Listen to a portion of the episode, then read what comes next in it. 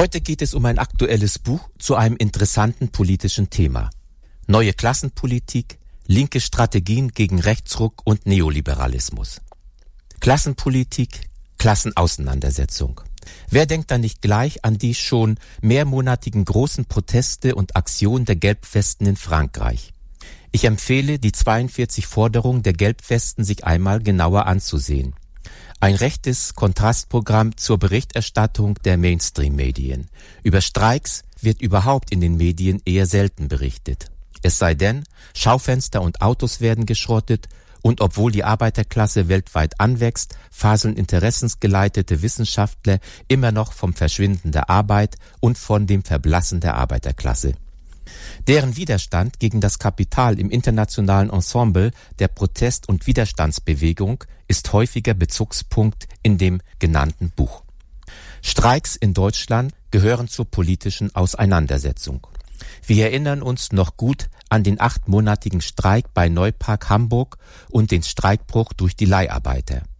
Den zwölfwöchigen Streik des Krankenhauspersonals an den Unikliniken Düsseldorf oder den an der Charité Berlin.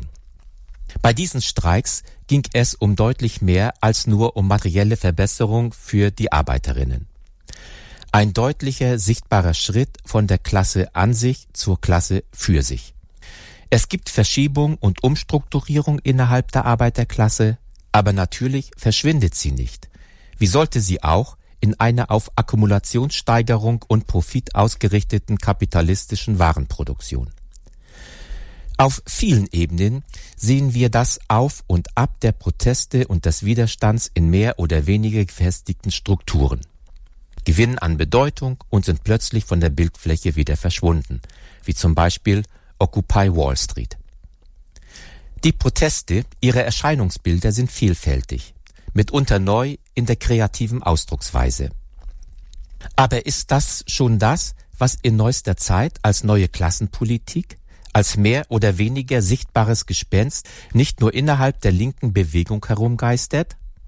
170 Jahre nach Erscheinen des kommunistischen Manifests und 150 Jahre nach Veröffentlichung des ersten Bands des Kapitals, die beide den überragenden einzigartigen Bedeutung von der UNESCO deshalb zum Weltkulturerbe erhoben wurden? Und 100 Jahre nach der Novemberrevolution, sowohl der russischen als auch der Deutschen mit dem gewaltigen Eruption und Veränderung, dem Epochenwandel in Russland und der siegreichen Konterrevolution in Deutschland unter aktiver Mitwirkung der rechten Sozialdemokratie. Beispiele für die alte Klassenpolitik, den alten Klassenkampf. Was aber nun meint neue Klassenpolitik? Wie wird sie abgeleitet und vor allem, welches Ziel soll damit erreicht werden? Diese Thematik unter verschiedenen Blickwinkeln wird der unterschiedlichen Autoren Zumeist handelt es sich um aktualisierte Aufsätze aus der Zeitschrift A und K Analyse und Kritik behandelt. Zunächst einmal gilt festzuhalten, der Begriff Klasse ist wieder zurück. Wird wieder verstärkt diskutiert, weg war ja nie. Allerdings, und das ist die Krux bei der Sache, in der Debatte um eine neue Klassenpolitik geht es erstaunlich wenig darum, was marxistische Theorie zur Klassenfrage beizutragen hat. Leitet Ines Schwertner vom Argument Verlag ihren Sammelbandbeitrag Mehr als nur abgehängt, eine neue Klassenpolitik braucht eine marxistisch-feministische Analyse der sich verändernden Lohnarbeit. In dem Buch geht es um die zentralen Fragen, ob und wie die Linke sowohl die Arbeiterinnen einschließlich der Abgehängten und Deklassierten noch oder eventuell wieder erreicht und diese mobilisieren kann. Auch angesichts der Tatsache, dass die Rechten und das sind nicht nur die AfD oder offen faschistische Gruppierungen, sondern auch andere, die für den sozialen Abstieg und der Erniedrigung dieser Menschen verantwortlich sind, insbesondere auch SPD, Grüne, bis hinein zu den sogenannten Realolink, die sich entgegen ihrer mehr oder weniger heimlichen Dramaturgie sich als Interessensvertreter der ausgegrenzten und bekämpften Klasse ausgeben. Angriffsstrategien, wie mit dieser Camouflage umgegangen werden sollte, werden in dem Buch unter verschiedenen Blickwinkeln beschrieben. Zum Beispiel Mieterkämpfe in Berlin, wo der damalige Senat aus SPD und Linke umfänglich die sozialen Grundlagen des Menschenrechts auf Wohnen durch Privatisierung und Unterlassung des sozialen Wohnungsbaus skrupellos vorangetrieben hat und das Mieterbegehren plattwalzte. Heute hat man den Salat. Der Senat will nun wieder 60.000 vom Vermieter verwahrloste Wohneinheiten zum x-fachen Preis zurückkaufen. Tafelsilber verscherbeln und dann Schrott zurückkaufen. Über diesen Ansatzpunkt Wohnungsfrage, Wohnungspolitik resümieren Philipp Matern im Beitrag Kampf um die eigenen vier Wände. Die Wohnungsfrage als Teil neuer Klassenpolitik, als auch Nina Scholz, Aktivistin bei den Berliner Mieterkämpfen mit ihrem Beitrag Neue Klassenpolitiken, die Debatte um die realen Kämpfe gehören zusammen. Wie nicht anders zu erwarten, nehmen die Themenfelder Migration, Rassismus und Erstarken der Rechten einen breiten Raum bei den Aufsätzen ein. Andere Beiträge befassen sich mit Fragen des Feminismus, so durch die bekannte marxistisch-feministische Philosophin Frigga Haug und der Gender-Diskussion oder Transmenschen. Und natürlich durchziehen sich mehrere Beiträge mit den immer beängstigenden ökologischen Katastrophen und der sich daraus resultierenden Überlebensfrage für die Menschheit. Häufig, aber nicht immer, und dies ist bezeichnend für den Tunnelblick einiger Autoren und die zersplitterte Linke, wird dabei die Verbindungslinie, werden die Schnittmengen mit anderen emanzipatorischen Bewegungen gesucht und dennoch nicht gefunden. Manchmal schon. Und dies ist auch die Stärke des Buches. Diese inkonsistenten Ansätze und Handlungsmuster, das Stochern mit der Stange im Nebel wird dabei deutlich. Nicht immer explizit. Häufig erschließen sie sich nur aus dem Vergleich, der Gegenüberstellung der einzelnen Beiträge. Exzellent begründet, einfach nachvollziehbarer und wissenschaftlich fundiert gelingt dies zum Beispiel dem Arbeitssoziologen John Lütten in seinem Beitrag Klasse als Strategiebegriff über Suchbewegung, falsche Abgrenzung und den Gebrauchswert des Klassenbegriffs. Wenn er zum Beispiel schreibt, darüber, dass Klassen für die Linke von Bedeutung sind, kann man nur darum so große Einigkeit verstehen, weil sie inhaltlich bisher unverbindlich ist. Denn was mit Begriffen wie Klassenpolitik oder Arbeiterklasse genau gemeint ist, bleibt meist diffus. Zitat Ende. Er kritisiert, dass jene Linken oftmals über das bloße Aufaddieren und das bloße Nebeneinander sozialer und emanzipatorischer Bewegung und Antidiskriminierungspolitiken nicht herauskommen. Und deshalb nicht nur die strategische Zielsetzung, sondern längst auch der kritische und systemoppositionelle Kern fehlt. Hier wieder Zitat Ende. Dies ist meines Erachtens auch eine Kritik an einer zwar viel beschäftigten, aber zielindifferenten Mosaiklinken.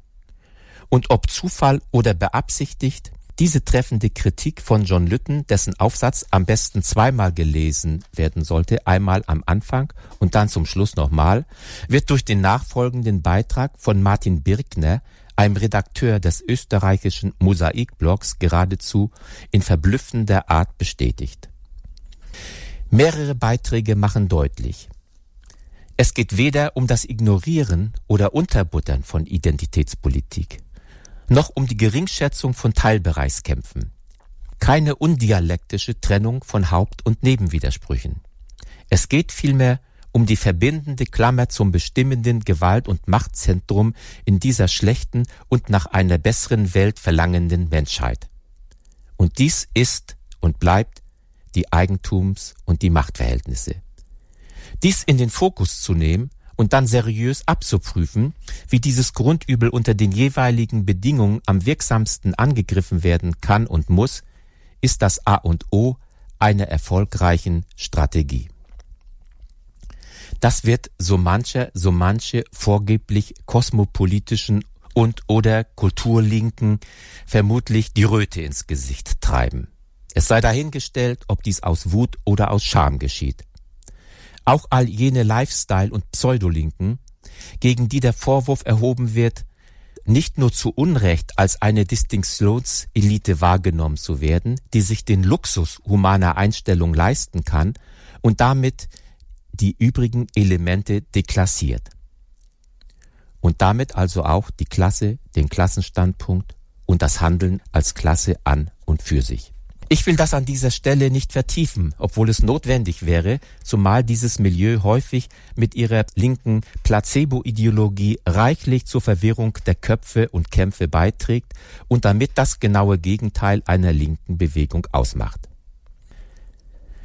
Es läuft also etwas falsch, wenn die Arbeiterinnen mit den Kapitaleignerinnen oder der smarten Unternehmens- und Lebensberaterin die Kurse im neoliberalen Interesse der Selbstoptimierung anbieten, sich in ihrer besonderen Rolle als Frau vergegenwärtigen, aber vergessen, Lohnarbeit und Ausbeutung durch die Unternehmerin trotz ihres oder wegen ihres kosmopolitischen Gehabes als das wesentliche Grundübel der Unterdrückung ausklammern wenn sie versäumen, die Ausbeutung und Klassenherrschaft, ihre unterschiedlichen Klassenlagen ins Zentrum der Auseinandersetzung zu stellen. In einfachen, prägnanten Worten hat dies die Gewerkschaftssekretärin Katja Berthold aus Jena in ihrem Beitrag Die Vergessenen Industriearbeiterinnen und Feministinnen zwei Welten ohne Verbindung beschrieben. Frauen, die sich gegen ihre Arbeitgeber zur Wehr setzen, der Rezensent möchte hier exemplarisch an die Heinze-Frauen erinnern, die 1981 erreichten, dass in ihrem Betrieb die Forderung gleicher Lohn für gleiche Arbeit endlich umgesetzt wurde, ein erfolgreicher Meilenstein in der Gleichstellung im kapitalistischen Arbeitsprozess, zu sehen im ARD-Film Keiner schiebt uns weg. Eine weitere Feststellung der Gewerkschafterin Katja Berthold lautet, diese Frauen finden in der feministischen Szene kaum Erwähnung und noch seltener Gehör. Resümierend schließt sie ihren Aufsatz mit den Worten Zitat Erst wenn wir erkennen, dass eine Spaltung nur denen nützt, die uns ausbeuten, steht Frau nicht mehr allein mit ihren männlichen Kollegen vom Werkstor, um Streikaufrufe zu verteilen.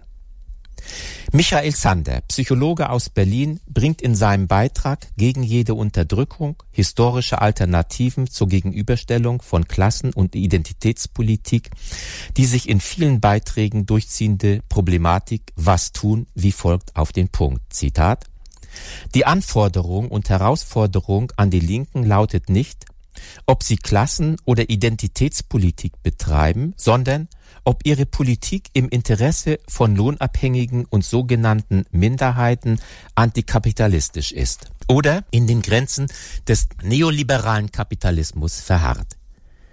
Nebenbei räumt er den von einigen geschichtsasketischen Linken mitunter verbreiteten Fake ab, Kommunisten hätten sich in der Vergangenheit weitgehend nicht für Minderheitsinteressen eingesetzt. Das Gegenteil ist der Fall. Wer solche verblendeten Vorurteile auftischt oder verbreitet, behindert und unterläuft den gemeinsamen Kampf und die verbal eingeforderte Einheit der Linkskräfte. Bewusst oder nicht sei hier zunächst dahingestellt. Ob es der Kampf gegen den Paragraph 218, gegen Kriminalisierung von Homosexualität oder Ausgrenzung von Behinderten geht, Kommunistinnen waren in vorderster Front der Bewegung. Allerdings und das unterscheidet sie von den heutigen eindimensionalen, unverbindlichen und häufig temporären Interessensgruppen, verstanden sie den Kampf nicht als vorrangige, selbstbefriedigende Symbolpolitik, sondern als integralen Bestandteil des Klassenkampfes gegen die ökonomische Grundfeste des Knechtschaftssystems. Als Leseverweis sei hier ausnahmsweise die Aufmerksamkeit auf einen interessanten Artikel der allerdings nicht im Buch vertretenen bekannten US-amerikanischen Philosophin und Feministin Nancy Fraser in einer ihren Kernaussagen zitiert. Zitat Die dritte Phase des Feminismus darf die politische Ökonomie nicht mehr vernachlässigen. Zitat Ende nachzulesen in der Taz vom 7.4.2005 sowie in ihrem Aufsatz Neoliberalismus und Feminismus, eine gefährliche Liaison. Dieser leichte Abschweif vom Buch sei erlaubt, weil er zu dem Problemkreis Herrschaft und Befreiung erhellend ist. Und damit kommen wir wieder zurück zum zentralen Punkt, wie die Befreiung des Menschen vom entscheidenden Übel, dem antagonistischen Widerspruch zwischen Kapitalismus und Arbeiterschaft erreicht werden kann. Mit Marx, dem der Begriff Klasse und Klassenpolitik originär zugeordnet wird, heißt das Zitat es geht schließlich darum, alle Verhältnisse umzuwerfen, in denen der Mensch ein erniedrigtes, ein geknechtetes, ein verlassenes, ein verächtliches Wesen ist. Zitat Ende. Diesen kategorischen Imperativ vor Augen und als Handlungsorientierung im Kopf klärend zu ordnen, dafür ist das Buch mit den unterschiedlichen, teils redundanten, teils widersprüchlichen Beschreibungen und Handlungsansätzen ein streitwilliger und erkenntnisreicher Lesegewinn. Ein für die Diskussion zur Umsetzung einer hoffentlich erfolgreichen linken Strategie insgesamt sehr hilfreiches Buch. Der Sammelband ist nicht einseitig, sondern regt gerade durch die unterschiedlichen, teils widersprüchlichen Erklärungsansätze zum Nachdenken und zur Diskussion an. Das ist wichtig, denn nur im Widerspruch der Meinung gelingt es, die Wahrheit zu ergründen. Wahrheit ist aber immer auch Bestandteil des Klassenstandpunktes. Ein Beispiel gefälligst? Gerne. Ausbeutung heißt Fortschritt und ist gut, behaupten die Kapitalvertreter. Es ist ihre Wahrheit, nicht aber die Wahrheit der Ausgebeuteten. Noch Fragen? Der Verlag Berz und Fischer hat mit dem Buch Neue Klassenpolitik, linke Strategien gegen Rechtsruck und Neoliberalismus ein lesenswertes Buch zu einem hochaktuellen Thema herausgebracht.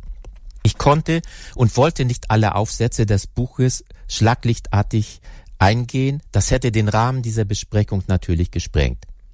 Es gibt viele interessante Beiträge in diesem Buch. Wer sich in der Auseinandersetzung der Linken um die oben genannten Strategien etwas mehr Einsicht verschaffen möchte, dem sei dieser Band als Einstieg und zur Übersicht zu diesem Thema jedenfalls empfohlen. Es heißt Neue Klassenpolitik, linke Strategien gegen Rechtsruck und Neoliberalismus und herausgegeben wurde es wie gesagt von Sebastian Friedrich und erschien im Verlag Berz und Fischer in Berlin 2018, hat 220 Seiten und kostet 14 Euro.